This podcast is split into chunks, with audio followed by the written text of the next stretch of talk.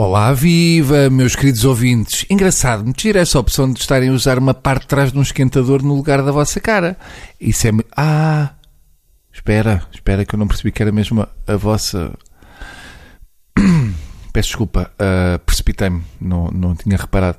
Não, afinal até vos fica bem. Uh, não liguem, não liguem. Tenham só cuidado para não aparecerem no trabalho sem uma toalha a tapar a cabeça toda. Está bem? Ora, começou o frio e com ele as frases que toda a gente estava ansiosa por dizer. Aqui eu destaco talvez seja É lá, ele agora veio para ficar. Assim, é, isto é dito enquanto se esfrega as mãozinhas, não é? Aquelas mãozinhas sapudas. É lá, ele agora veio para ficar. Sim, senhor. Está aqui uma frase que vale mesmo a pena ser dita e que acrescenta muitíssimo à meteorologia em geral. É uma pena o Instituto Português do Mar e da Atmosfera não ter ouvido essa frase, porque assim estava resumido o trabalho e ainda podiam ir comer uma bifana ou uma relota antes de irem para casa. Guardem essas frases que são só para não ficarem calados, está bem? Vocês sabem lá se veio para ficar. Se é coisa que já deviam ter aprendido ao longo destes anos, é que essa frase deixou de se usar na meteorologia.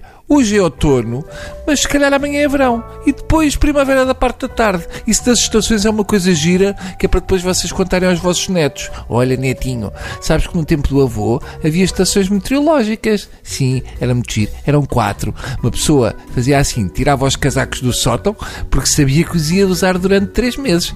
E depois guardava-os porque já não voltava a usar. Era, era muito giro. E o frio, quando vinha, nós dizíamos: É lá, ele agora veio para ficar. Esfregávamos assim assim as mãozinhas sapudas e dizíamos, ele agora veio para ficar. E ficava mesmo.